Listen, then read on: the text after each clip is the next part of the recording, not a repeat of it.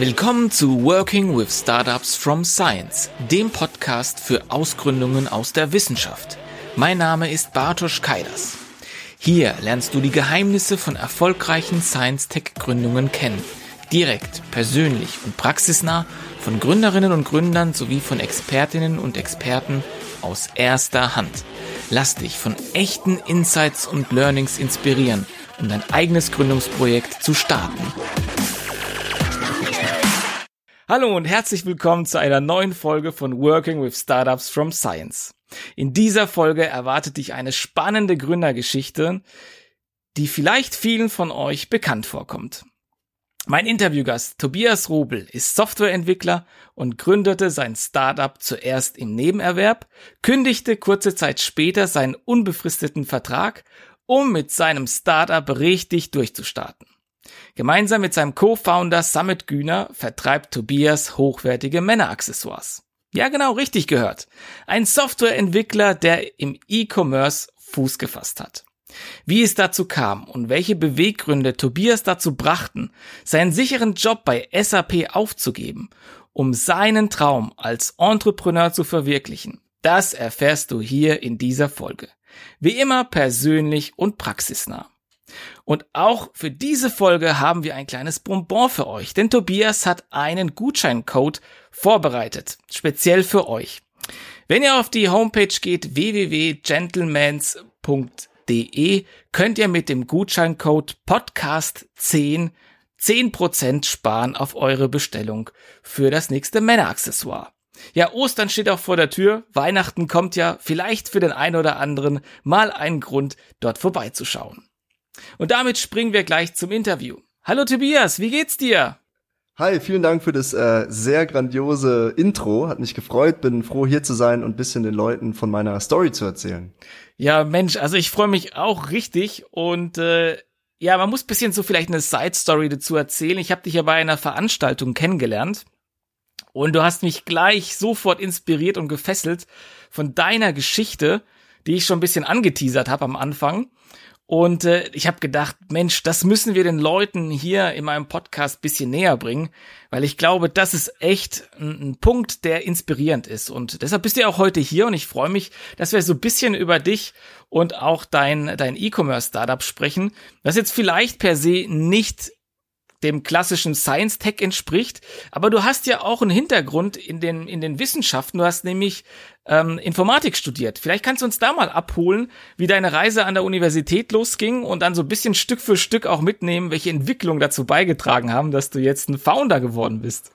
Ja, ja, sehr gerne. Also ich glaube, es gibt so ein paar Dinge, die wir einfach so ein bisschen anders machen, die auch gerade wegen unserer Story äh, so sind. Und ähm, angefangen hat es im Prinzip, ich habe äh, an der Dualen Hochschule in Karlsruhe studiert, angewandte Informatik, als Partner die SAP, ähm, war da auch sehr zufrieden, habe da die äh, eine coole Zeit gehabt und viel gelernt. Ähm, irgendwann äh, ging es dann äh, ja Richtung Richtung Vollzeit. Ich habe äh, jetzt zwei Jahre bisschen mehr äh, bei der SAP Vollzeit gearbeitet. Und schon immer habe ich nebenbei ein paar ja, Projekte gemacht, äh, hier und da mal was gebastelt. Äh, als, als kleiner Nerd ähm, habe es natürlich angefangen mit irgendwelchen Programmierprojekten privat, auch während der Schulzeit schon immer mal was gemacht mit Freunden. Ähm, irgendwann ging es dann so ein bisschen Richtung ja, Elektrotechnik, weil ein cooler Kumpel, ein guter Kumpel von mir, ähm, ja, studiert am KIT Elektrotechnik und haben wir da Sachen gebastelt. Und irgendwann ging es dann äh, Richtung, äh, aus, aus Spaß wurde ernst, so kann man sagen, ähm, dass ich im Lockdown, es war wieder so eine typische Story, aus so einer, ja, erstmal doofen Situation heraus entstehen dann doch manchmal coole Sachen. Ähm, hat sich so für mich äh, irgendwann die, ja, die Motivation gebildet, mal was zu starten, ähm, bei dem ich die Produkte nicht von Null auf selbst entwickle, sondern was Vorhandenes nehmen und darauf aufbauend was zu starten. Ähm, es ging dann, im Prinzip, es war eine zufällige, äh, ja, ein Zufall, ein zufälliger Moment. Äh, ich war auf einem Geburtstag vom Kumpel Summit, äh, mit dem habe ich zusammen studiert. Und bei einem Bier habe ich ihm dann davon erzählt, hey, Lockdown, ich hätte mal Lust, was zu starten nebenbei. Ähm, und am nächsten Tag, am nächsten Morgen, als ich daheim war, hat er mir geschrieben, ey Tobi, brauchst du noch einen Kompagnon für die ganze Geschichte? Lass mal was starten. Äh, so, so die Story, der Anfang, wie es, wie es losging. Ähm, ja, und dann äh, wurde eine, ein ernstes Unternehmen daraus. Ja, gut. Jetzt spannst du uns ja hervorragend auf die Folter, äh, denn du sagst ja immer, du sprichst mal von der Idee, aber nicht genau was, ja. Vielleicht kannst du einfach die Zuhörerinnen und Zuhörer abholen. Was genau vertreibst du in deinem Online-Shop? Ja, genau. Also äh, was wir machen ist, wir sind ein E-Commerce-Unternehmen, wir vertreiben Lederprodukte, Lederware für Männer. Ähm, wie wie kam es dazu? Also wie schon eben angeteasert, ich habe immer äh, an verschiedenen Ideen rumgebastelt, aber nie äh, wirklich was verkauft. Und irgendwann dachte ich, hey. Was waren das für, also vielleicht kannst du, was waren das für Ideen, ja, so ganz ich konkret? Kann, kann, kann gerne mal Gerne. Äh, ausholen. Also am Anfang waren es irgendwelche Programmierprojekte, ähm, wo wir irgendwelche Server vermieten wollten, etc. Dann irgendwann mit dem anderen Kumpel habe ich ein E-Bike gebaut. Äh, das Besondere an dem E-Bike war, äh, dass es ein äh, ja, besonders großen Akku hat und die Leistungselektronik etc. bisschen unkonventionell. Ähm, da hat man richtig äh, die Elektrotechnik äh, bis ins Letzte optimiert und ja, das Fahrrad fährt über 200 Kilometer. Ja, ich äh, gedacht schon 200 Sachen. nee, nee, ganz so schnell doch nicht. ähm, ja, dann irgendwann ging es bisschen in die Richtung, ich, ich mache viel Sport, äh, dann habe ich viel Proteinshakes getrunken und dachte, hey, es muss doch eine bessere Lösung geben, wenn man sich da so einen Shake zusammenmixt. Äh, warum kann sich dieser Mixer nicht von selbst vollautomatisch reinigen? Äh, das war dann das nächste Projekt, was ich im Keller bei meinen Eltern zu Hause noch äh, zusammengebastelt habe mit einem anderen Kumpel. Aber ja, so ein Produkt dann äh, vom Prototypen in, in dieses Massenprodukt zu bekommen, war natürlich für einen Studenten erstmal schwierig ohne Startkapital. Und äh, so kam es dann, dass ich mit Same zusammen ein bisschen später den ersten Online-Shop starten wollte. Ähm, was wir gemacht haben, ist, wir haben uns umgeschaut in, in der Branche, wie funktioniert das Ganze. Wir hatten ja wirklich gar keine Ahnung ähm, und haben dann einfach mal angefangen, äh, einen Online-Shop zu programmieren. Das ist ja für uns als Softwareentwickler ging das erstmal recht einfach.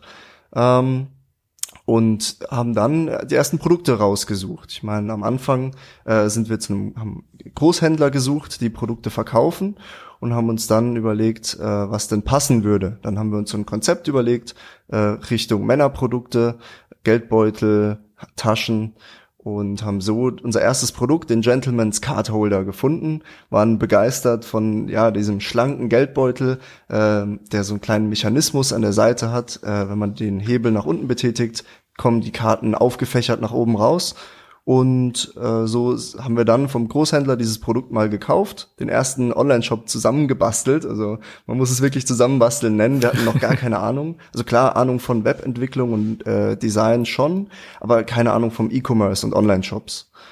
Und ähm, wir waren dann ja schon perfektionistisch, aber alles Learning by Doing. Wir hatten keine Vorerfahrung, wir haben das nie in der Uni gelernt, sondern uns einfach hingesetzt und mal angefangen, es zu tun. Ähm, und so, ja, man fliegt dann manchmal hin und lernt daraus und macht's besser. Und so äh, kommt man Schritt für Schritt weiter. Ja, aber ich glaube, das ist, da steckt ja schon super viel drin. Und äh, ich habe auch da schon super viele Fragen, ja. Und, und da möchte ich so ein bisschen das auseinandernehmen, weil es natürlich für den einen oder anderen natürlich interessant ist. Also du hast schon viele Punkte angesprochen, auch jetzt, äh, ich sag jetzt mal einfach ins kalte Wasser zu springen und da jetzt, äh, jetzt keine Doktorarbeit draus zu machen und das irgendwie bis ins kleinste Detail theoretisch dann auszufüllen, sondern ihr habt einfach gemacht und ja. äh, seid aktiv geworden. Äh, wie war das jetzt? Also die Idee, äh, Männerprodukte anzubieten, ähm, jetzt Lederwaren auch, sehr exklusiv. Ich meine, das ist jetzt nicht neu, würde jetzt der eine oder andere vielleicht ja. sagen. Äh, wie kamst du jetzt darauf, dass du das jetzt besser machst? Oder was, was war dann euer Ansatz? Ja, ähm, ich würde ein bisschen ausholen. Also was wir gemacht haben, ist ja, wir haben nicht ein äh, Produkt äh, entwickelt und einen Hersteller beauftragt, sondern wir sind zu einem Großhändler gegangen, haben ein vorhandenes Produkt genommen, haben unsere Webseite mit Branding, unseren ganzen Markenansatz bisschen ausgearbeitet und sind dann mit der ersten Facebook-Werbeanzeige gestartet und haben dieses Produkt, was wir vom Großhändler kaufen, ähm, jemandem weiterverkauft.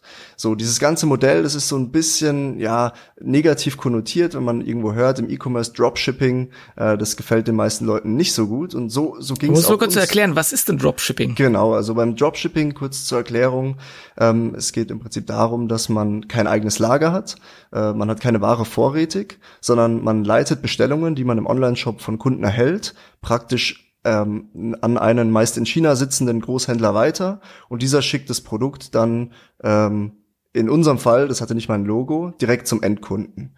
Das Gute an der Sache ist eben, dass man ja kein Risiko hat, am Anfang zu starten. Man braucht äh, keinen, man muss nicht tausend Produkte erstmal kaufen und es auf Lager, Lager vorrätig haben, ähm, sondern man kann recht schnell Fuß fassen. Für uns, wir hatten keine Ahnung vom E-Commerce, wir waren einfach stolz, was Funktionierendes geschaffen zu haben.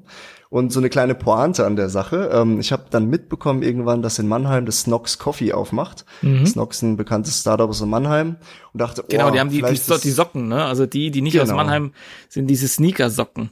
Genau, und, und, und dann für mich, oh, äh, vielleicht ist da der Gründer Johannes dabei und äh, vielleicht kann ich den da treffen. Dann bin ich also direkt am ersten Tag nach Mannheim gefahren, habe meine äh, Produkte in die Hand genommen, bin hingefahren und habe stolz wie Oscar Johannes den Online-Shop gezeigt. Und ja, ich werde nie vergessen, seine erste Reaktion war, ja, sieht gut aus, aber ist kein Dropshipping, oder? Und für mich natürlich erstmal ein, ja, ein richtiger Dämpfer. Äh, aber auch ein wichtiger Impuls, dann zu hinterfragen, hey, ist das die richtige Richtung, äh, einfach Produkte beim Großhändler zu kaufen? Äh, oder kann man sich auch andere Optionen anschauen?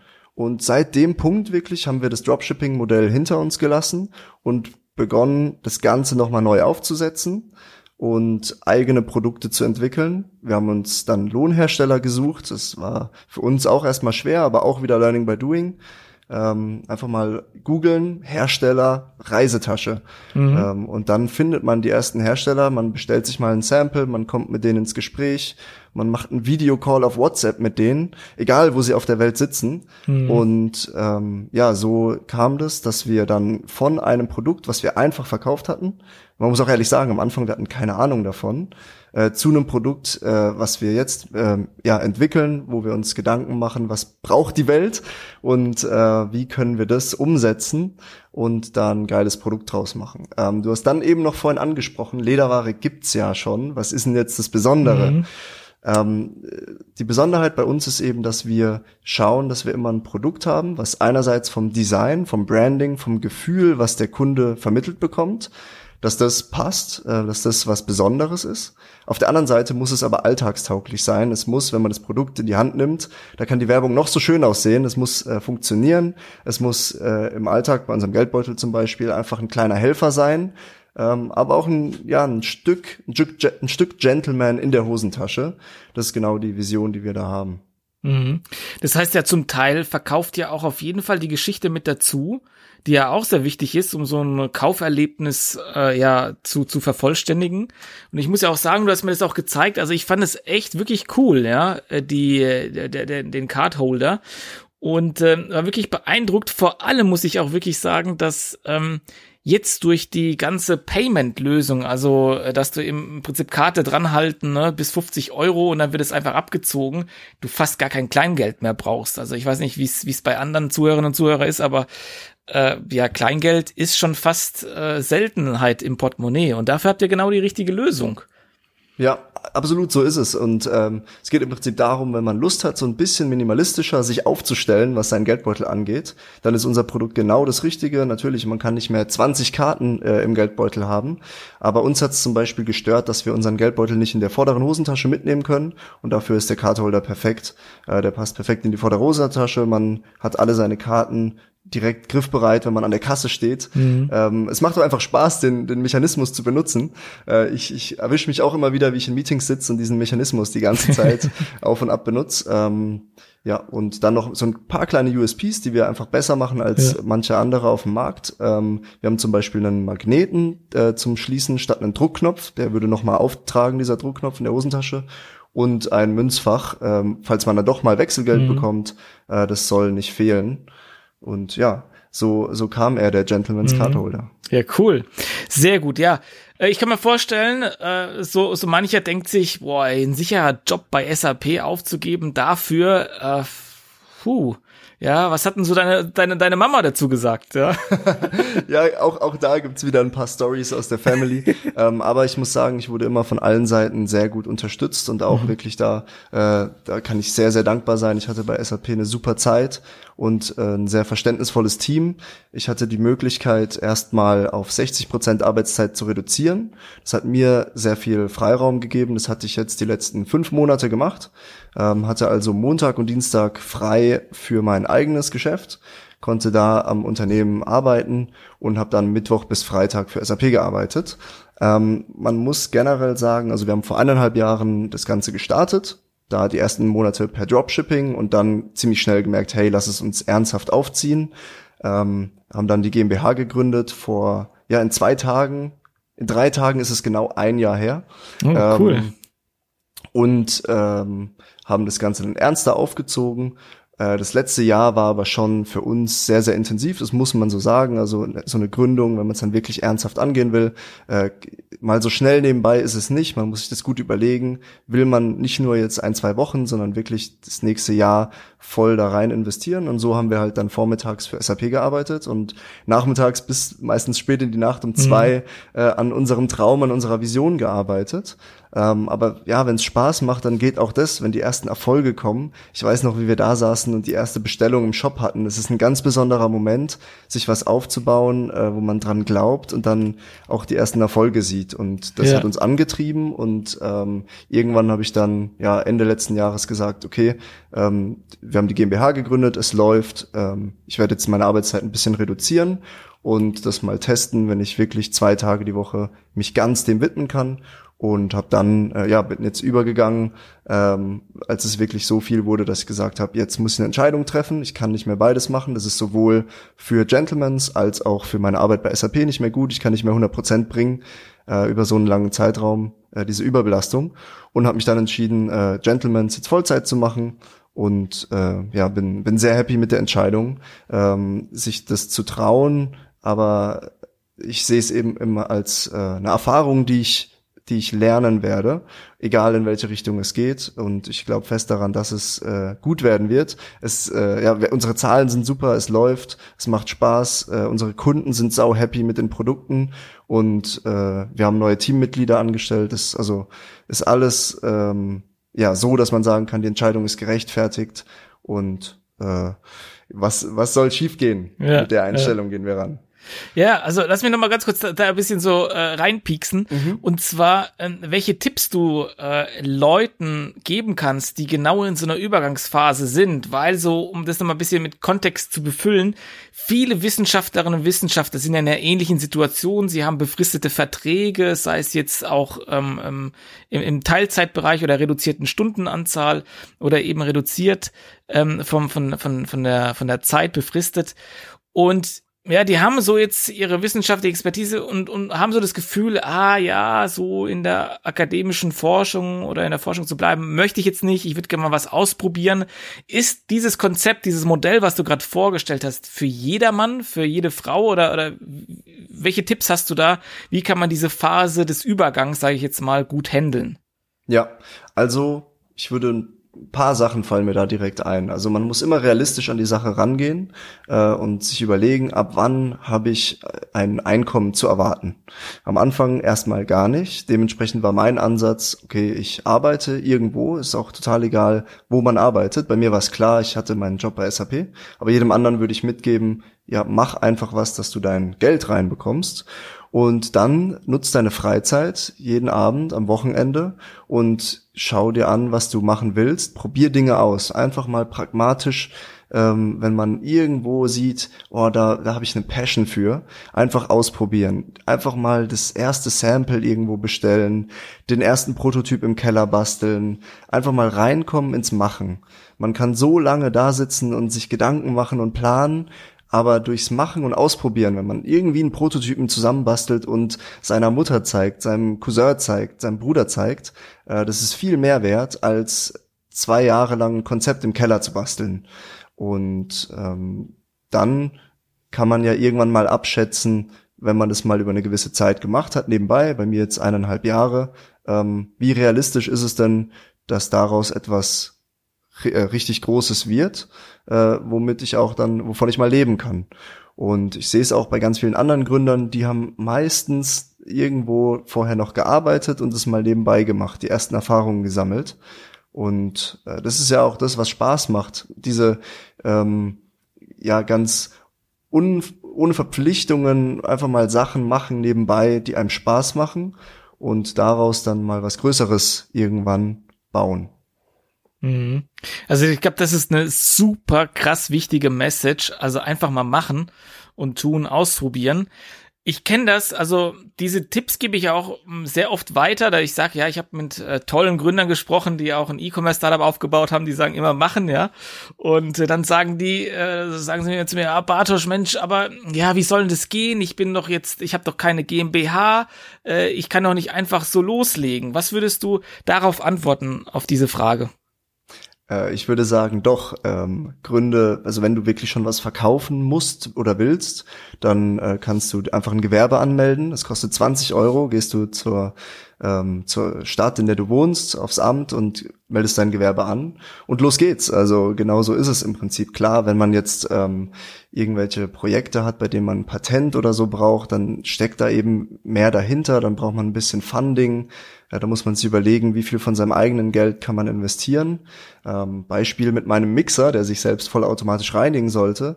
Auch da habe ich dann einfach aus, bin ich in den Baumarkt gefahren, habe mir Holz gekauft, aus denen ich das Gerüst, nenne ich es mal, bauen kann und habe dann Komponenten, irgendwelche Pumpen, äh, einen kleinen Mikrocontroller, den ich programmiert habe, gekauft und habe das Ding zusammengebaut mit einem guten Kumpel von mir, Lukas. Hier an der Stelle Grüße. Ähm, und so, so kommt, so macht man, also kommt man von dem Denken ins Machen und das ist ganz wichtig. Ähm, und auch da, wie gesagt, beim Mixer haben wir dann mal mit einem Patentanwalt gesprochen. Auch die kann man einfach anrufen und mal fragen, hey, wenn ich diesen Reinigungsmechanismus patentieren will, was brauche ich denn dafür? Ähm, man kann sich immer Angst machen vor den Dingen, die kommen, vor den äh, gesetzlichen Hürden, die vielleicht da sind. Aber wenn man dann einfach mal das Handy in die Hand nimmt und jemanden anruft und mit dem darüber spricht, dann fällt es viel leichter abzuschätzen, ist es machbar oder nicht. Und darum geht's im Endeffekt. Toll, ja, super. Nee, also klasse Message, weil das merke ich doch auch immer wieder. Ähm, und das nicht nur bei den, bei den Science-Tech-Gründungen, sondern ganz allgemein, wenn wir über dieses Thema äh, Gründung sprechen ich weiß nicht, ist es schon so, dass ich das Gefühl habe, gerade im deutschen Raum ist so diese Limitation, also man limitiert sich, dass man genau das, das Denken hat und ah, da kommt vielleicht ein Anwalt, der zeigt mich an oder was weiß ich, der bemängelt irgendwas. Also man sieht immer gleich das Negative letztlich bei seinen Handlungen und äh, natürlich kann es immer sein, dass irgendwas nicht richtig ist, aber vieles kann man eben dadurch lösen, indem man vorher anruft, sich informiert oder im Prinzip danach noch noch ähm, zu einer Lösung kommt und ja. äh, halt sich viele dadurch auch schon irgendwo behindern und limitieren, auch in, in der Ausübung von den Ideen und dem Unternehmerischen. Ja, also ich sehe es auch so. Ein, ein, das, eine der wichtigsten Fähigkeiten für einen Gründer ist es, pragmatisch zu sein und die Dinge anzugehen, so wie sie kommen äh, und was daraus zu machen. Ja, cool. Ja, also dann habt ihr äh, sozusagen bist, bist gestartet, also wirklich äh, tolle Sache. Und falls sich jemand noch irgendwie diese Idee mit dem Mixer weiterverfolgen will, kann er sich, glaube ich, gerne noch bei dir melden. ja, die ist, auch, die ist auch tatsächlich noch in der Hinterhand, wenn ich ja. mal das Kapital jetzt in den nächsten Jahren haben sollte, dann vielleicht dann kommt noch der Gentleman's Blender. Ja, ja, ja, sehr gut. genau, sehr gut, ja.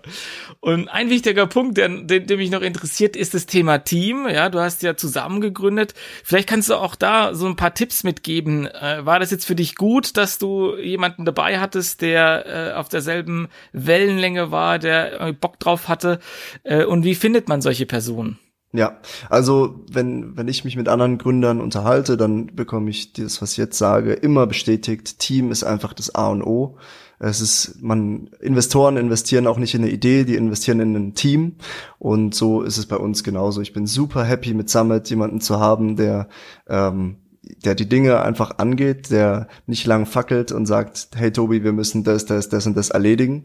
Ähm, da ich bin manchmal so ein bisschen der, äh, ich will jetzt nicht sagen verpeilte, aber ich äh, begrenze mich nicht so schnell in meinen Ideen und versuche äh, verschiedene Dinge anzugehen. Und Summit ist dann derjenige, der sagt, okay, Tobi, lass mal gucken, rational, was bringt gerade den meisten Mehrwert.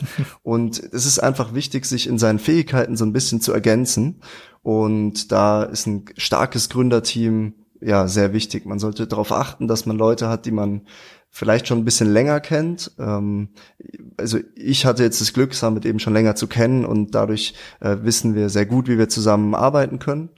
Oh, von der Uni, weil wir zusammen gelernt haben, etc. Ähm, ja, und dann, auch wenn man dann die ersten anderen Leute für sein Startup begeistern will, slash muss, äh, weil es einfach zu viel wird, ähm, ja auch darauf achten, dass der persönliche Fit passt und man Leute hat, die ja auch sich von der Idee begeistern lassen, mit dem Ganzen wachsen wollen, sowohl persönlich als auch dann als Unternehmen.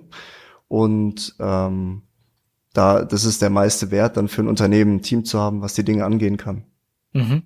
Und habt ihr dann irgendwie schon gleich Aufgaben verteilt gehabt äh, oder oder wie wie habt ihr das gemanagt dann äh, so früh? Und dann nochmal die Frage, also äh, klar jetzt gefunden von ähm, äh, im, im Studium, aber wo würdest du anderen raten? Wo wo macht man sich auf die Suche nach solchen Leuten, die Bock drauf haben? Ja, also ich hatte jetzt, wie gesagt, das Glück, dass ich Summit schon kannte, aber ich würde zu irgendwelchen Gründerevents gehen, mich mit Leuten austauschen. Ähm, man kann auch mal im ja, Family und Friends in, in, dem Kreis schauen, ob da jemand äh, in Frage kommt, bei der Uni in seinem Kurs. Äh, aber ansonsten ja Gründertreffs in der Region. Es ist immer wieder überraschend, wie bereichernd diese, diese Austausche sind. Ich meine, wir kennen uns jetzt auch davon.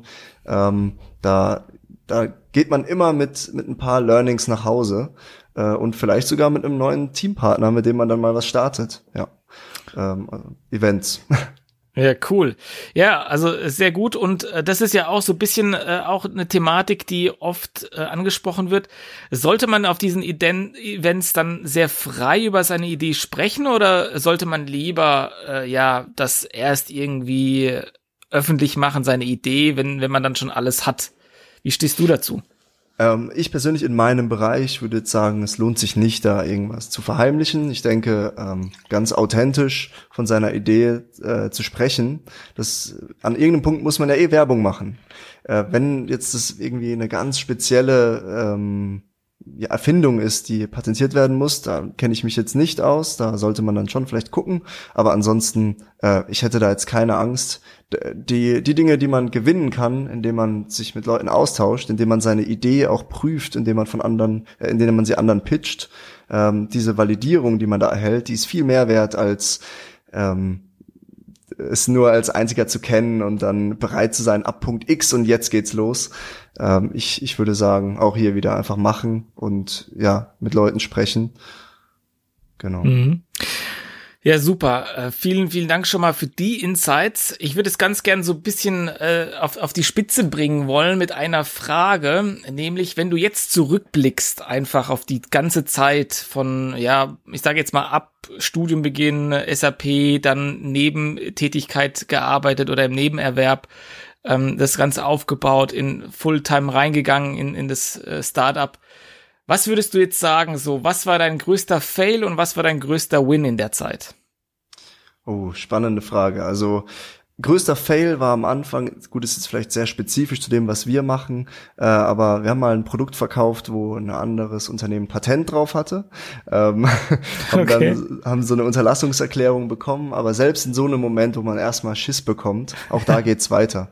Äh, dann hört man eben auf, das Produkt zu verkaufen und äh, spricht mit der Firma im besten Fall und er erklärt denen die Situation, wie es ist.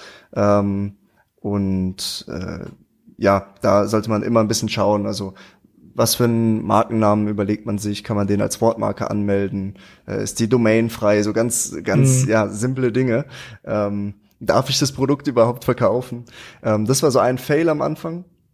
Oder auch bei der, wir hatten Produkte, ja, das ist noch eine gute, gute Anekdote vielleicht. Wir hatten äh, Produkte in Auftrag gegeben. Das war dann das erste Mal, als wir das Produkt selbst entwickelt hatten. Das war, wir waren echt überzeugt, wollten starten und haben dann 600 Stück in Auftrag gegeben äh, mit einem Logo, was wir noch nicht als äh, Bildmarke angemeldet hatten und haben dann im Prozess der Markenanmeldung festgestellt, das können wir so nicht anmelden. Wir müssen das Logo nochmal ändern. Okay. Wir haben dann direkt, direkt den Hersteller angerufen und gehofft, dass es noch nicht zu spät ist. Die hatten ja. dieses Werkzeug zum Logo äh, ja. ins Leder pressen, hatten sie schon angefertigt, aber noch nicht die 600 Stück mhm. gefertigt. Und dementsprechend ist es nochmal gut gegangen. Äh, das war ein, ein kleiner Fail, dass wir ja. da dann nochmal das Logo ändern mussten. Ähm, größter Win, ähm, da, dass ich mich vor eineinhalb Jahren getraut habe, es einfach mal anzufangen mhm. äh, und das Ganze mal ein bisschen größer zu denken. Ich habe mich oft in meinen Ideen begrenzt, grundlos, ähm, und irgendwann gedacht, hey, warum nicht? Wie, wie sah ähm, das aus, also sich selbst zu begrenzen? Also kannst du das ja, ich war oft nicht mit mir selbst beziehungsweise mit den Projekten zufrieden. Ich habe immer wieder was Neues angefangen. Also ich habe ja ein paar jetzt schon erwähnt. Mhm. Äh, man könnte auch sagen, hey, der, der Mixer hat doch einen großen Innovationsgrad, warum hast du es nicht weitergemacht? Ich bin jetzt heute super zufrieden, dass ich so viel jetzt über E-Commerce gelernt habe, ähm, durch das, äh, was ich jetzt gemacht habe. Und man hat auch ganz andere Möglichkeiten, wenn man mal einfach was anfängt. Ähm, im Endeffekt, ja, es geht darum, etwas zu, zu machen und ähm, sich nicht immer zu hinterfragen, ist es jetzt das Richtige oder nicht. Ähm, wenn man es mal macht, dann bildet sich dieser Weg, der zeigt sich dann schon von ganz allein. Und ähm, daraus lernt man dann am meisten, egal ob Dinge funktionieren oder schiefgehen. Mhm. Super, also das ist, äh, glaube ich, also wirklich tolle, tolle, tolle Stories äh, sind da dabei. Auf jeden Fall, die, glaube ich, auch den einen oder anderen äh, hier, die, die, der zuhört, auf jeden Fall inspirieren. Ja, wir gucken immer mit meinen Gästen, mit, einem, mit meinen Interviewgästen, versuche ich immer so ein bisschen dieses Marktgeflüster herauszufinden, ein paar Marktinsights. Und jetzt bist du ja im Bereich des E-Commerce. Und da wäre meine erste Frage, wie arbeitet man sich am besten in dieses Thema rein? Ähm, ins Thema reinarbeiten, jetzt speziell E-Commerce. Genau, ich. richtig. Ähm, ja, gut, ich denke, ich habe jetzt ja schon viel, viel erzählt, so unser Werdegang, wie der war. Da kann man sich, denke ich, auch ein Beispiel nehmen, wie es ja gerade so viele machen in dem Bereich. Ähm, aber ja, also erstmal Probleme, die Menschen vielleicht gerade haben, analysieren und gucken, mit was für einem Produkt könnte man die lösen. Ähm, natürlich, man kann auch so ein bisschen opportunistisch den Markt anschauen und wenn man irgendwo auf Amazon sieht, hey, unter den Keywords ist die Klickrate noch so und so, da können wir uns doch vielleicht äh, mit reinhängen.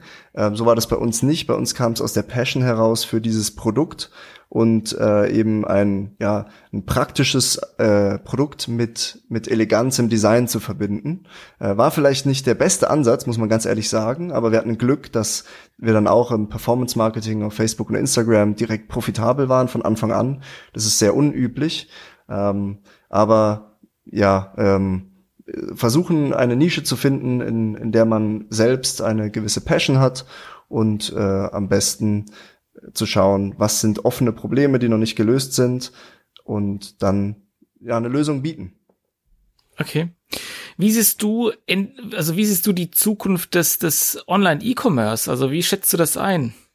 Ja, also man sieht einen ganz, ganz klaren Wandel aktuell. Das Marketing auf Facebook und Instagram wird immer teurer, es wird immer schwieriger, profitabel Leute von seiner, von seinem Produkt zu überzeugen. Ähm, da muss man viel, viel mehr Arbeit reinstecken als vielleicht noch vor zwei Jahren. Ähm, damals, also habe ich, ich habe keinen direkten Vergleich, aber ich merke es eben im letzten eineinhalb Jahren, wie es für uns ist. Ähm, Trends im E-Commerce würde ich sagen, ähm, wenn man jetzt ein Produkt hat, was massentauglich ist, dann ist auf jeden Fall im Marketing TikTok gerade ähm, sehr, sehr präsent. Da ist es viel leichter organisch, also auch ohne finanziellen Aufwand Reichweite äh, zu bekommen. Das heißt, Leute von seiner Idee, von seinem Produkt zu überzeugen. Ähm, ja, und ansonsten ähm, Creative, Creative, Creative, also für die, die jetzt da wirklich schon ein bisschen tiefer drin sind. Es geht darum, ähm, qualitative Werbeanzeigen zu produzieren, statt massenhaft Bilder mit viel Geld irgendwo äh, zu platzieren und authentische Stories zu erzählen mit, mit ähm, Emotionen und nicht mehr anonym eine Marke, die irgendetwas vertreibt. Die Zeit ist, denke ich, rum. Es werden sich die Leute durchsetzen, die für ihr Produkt brennen und da auch mit, ja, mit Herzblut dahinter stehen. Mhm. Seid ihr denn auf den ganzen Plattformen aktiv, auf den Social Media Plattformen, wie jetzt TikTok, Instagram? Also wir sind sehr, sehr aktiv auf Instagram und Facebook, äh, TikTok noch nicht. Ähm, uns ist eben wichtig, eine ja, eine Marke zu sein, die für ihre Werte steht, eine hochqualitative Männermarke. Ähm, und da müssen wir im Prinzip unser, unseren, unsere Herangehensweise an TikTok ein bisschen finden, wie wir es schaffen, unsere Marke authentisch auf der Plattform ähm, ja, größer zu machen. Aber man muss auch ganz ehrlich sagen, man muss immer irgendwo anfangen. Wir haben jetzt gerade, es läuft ganz gut auf Facebook und Instagram. Wir haben es dadurch geschafft, von null auf äh, jetzt in den ersten zwölf Monaten äh, unseres Geschäfts 300.000 Euro Umsatz zu wachsen. Oh, wow. Das funktioniert, es mhm. läuft und ähm, ja, so, so, so soll es dann Schritt für Schritt weitergehen. Man darf sich da auch als Gründer dann nicht verrückt machen und immer denken, man muss überall direkt dabei sein. Äh, dann hat man gar keinen Schlaf mehr. Also alles Step by Step. Äh, aktuell Facebook, Instagram und äh, so langsam werden dann die nächsten Kanäle dazukommen. Hm. Aber ist es nicht so vom Gefühl her, dass Facebook immer mehr an Relevanz verliert oder wie schätzt du das ein? Also ich habe das Gefühl, alle sind von Facebook zu Instagram abgewandert und jetzt von Instagram irgendwie äh, auf TikTok. Ja. Also äh, wir haben auch, weil wir haben auch eine gewisse Zielgruppe, die teilweise auch bisschen älter ist. Ähm, Gerade da sehen wir auf Facebook gute Performance. Ähm, die jüngeren Menschen eher auf Instagram. Übrigens nicht nur Männer, also wir sagen immer so Männermarke, äh, das rutscht einem immer so raus, aber wir haben auch viele, äh, viele weibliche Kunden, die unsere Produkte verschenken oder auch selber äh, ja, benutzen. Klar, mit unserem Branding Gentlemans ist es eben schwierig, mhm. grundsätzlich direkt mal Frauen anzusprechen. Vielleicht ähm, kommt das äh, genau, noch, ne? Als irgendwann Gentlewoman. ja, ja, genau, genau. ja. Nee, aber also ich, wir sehen diesen Trend auch. Ähm, bisschen von Facebook zu Instagram, beziehungsweise jetzt ganz stark Instagram zu TikTok. Äh, Instagram versucht natürlich da die Marktanteile zu behalten.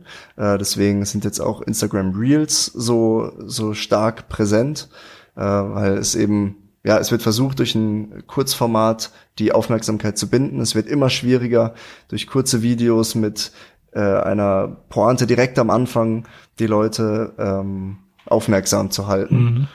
Und ähm, da ist es schon ähm, ja krass, wie wie schnell dieses ganze Game sich wandelt. Mhm.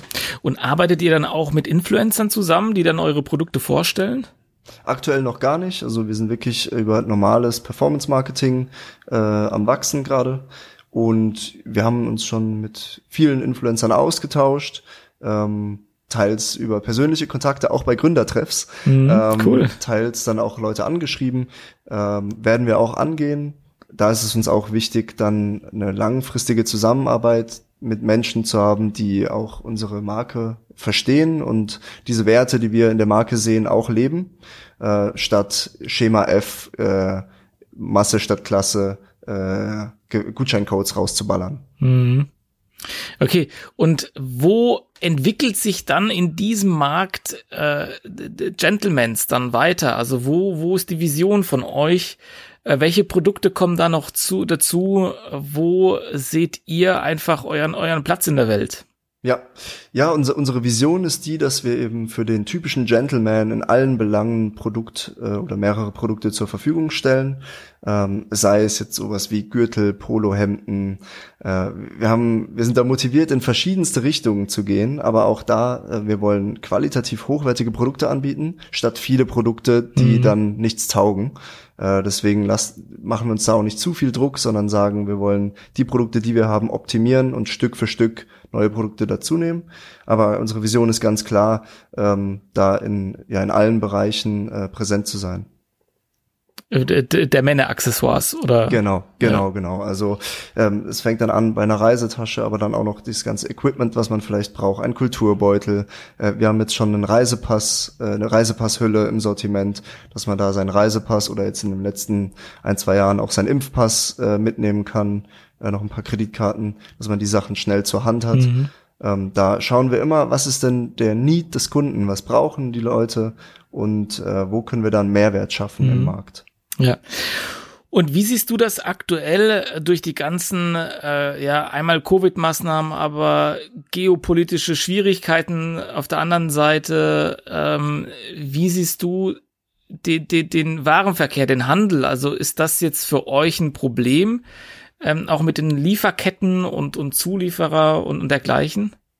Äh, wir hatten auch ein paar Fälle, gerade am Anfang, als wir zum Beispiel noch nicht wussten, wie es funktioniert, wenn man mit chinesischen Herstellern zusammenarbeitet, Chinese New Year, da läuft erstmal gar nichts.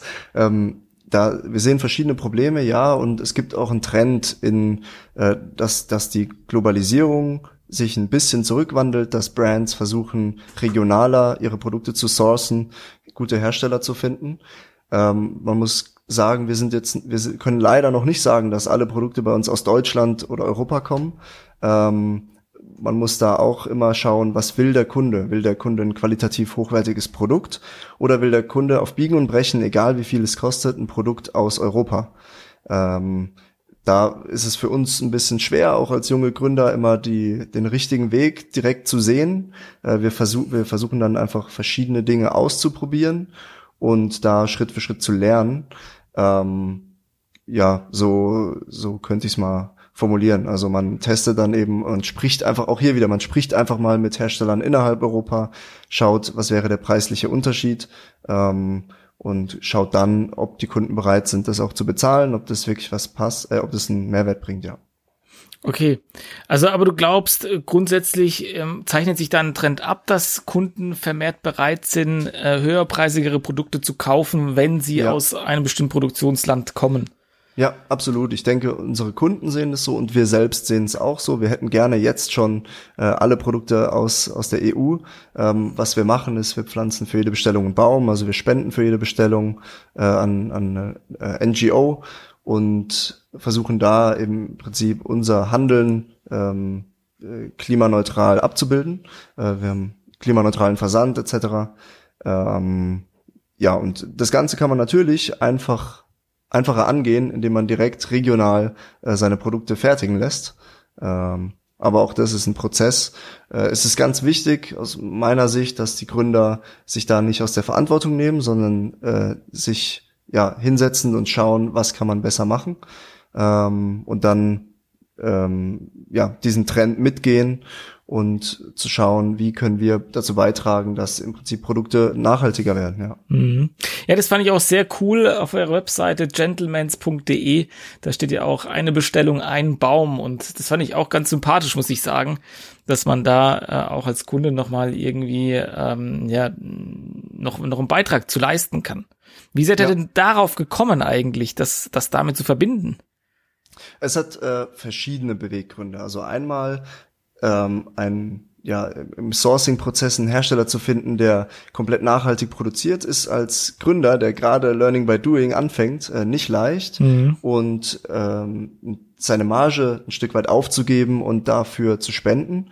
Äh, das ist dann doch leichter im Doing, äh, weil man es einfach machen kann. Es ist dann schwierig in, in, von Finanzen, äh, beziehungsweise also es ist jetzt kein, also es ist ein Teil der Marge, den wir da aufgeben, aber es ist jetzt nicht äh, Geschäftsmodell verändernd. Und dann dachten wir, warum eigentlich nicht? Das ist jetzt eine Möglichkeit, wie wir direkt Impact leisten können. Wir haben jetzt 5000 Bäume in, in dem Jahr äh, gepflanzt durch unsere Spenden. Cool. Und da sind wir auch stolz drauf, dass wir direkt was machen konnten ähm, und gleichzeitig eben äh, ja unser unser Unternehmen wachsen kann und wir dann eben Freiraum haben und die finanziellen Mittel haben, mhm. äh, länger nach noch besseren Herstellern zu suchen, die auch in der, vom Thema Nachhaltigkeit ähm, mehr Checkboxes erfüllen. Hm, super. Also Tobias, wir kommen langsam zum Ende des Interviews. Das hat mir bis dato wirklich super gut gefallen. Und äh, ich stelle immer meinen Interviewgästen die letzte Frage, die lautet, wenn eine Fee hier zuhört bei uns im Podcast, äh, die ja wahrscheinlich das abonniert hat, so wie alle anderen auch, äh, und die dich fragen würde, ja, was würdest du dir wünschen von dieser Fee? Was würdest du ihr antworten?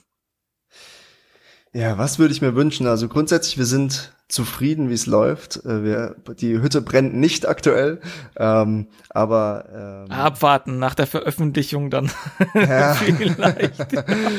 ähm, ich würde sagen, ähm, ich würde mir wünschen, dass die, dass ganz viele Leute aus der Region im Thema Gründen äh, starten und man ein noch viel größeres Netzwerk in der Region aufbauen kann, um die ganzen Hürden, die junge Gründer haben, schneller überwinden zu können.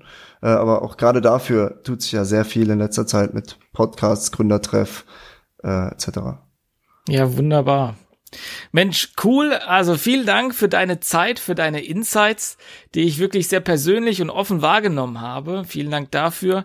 Ich glaube, du hast damit auch einen wesentlichen Beitrag dafür geleistet, dass eben dieser Wunsch ein Stück weit Realität wird. Vielen Dank dafür an alle Zuhörerinnen und Zuhörer mit Podcast 10 die Zahl 10 äh, als Nummer geschrieben, 1-0, könnt ihr einen 10% Gutschein bekommen auf www.gentlemans.de oder einfach ähm, Tobi anhauen auf LinkedIn. Das werde ich auf jeden Fall in der Beschreibung verlinken und äh, bist natürlich bereit, auch mal eine Frage zu beantworten und freue mich auch, dass du hier warst. Also vielen Dank, alles Gute euch beiden. Verdoppelung des Umsatzes, Verzehnfachung wünsche ich euch und dass wir weitere viele tolle Produkte von euch ähm, hören und sehen. Vielen Dank für die Einladung und ja, wie du schon gesagt hast, gerne auf LinkedIn etc. schreiben. Ich bin immer froh, äh, Leute ein Stück weiterbringen zu können. Vielen Dank.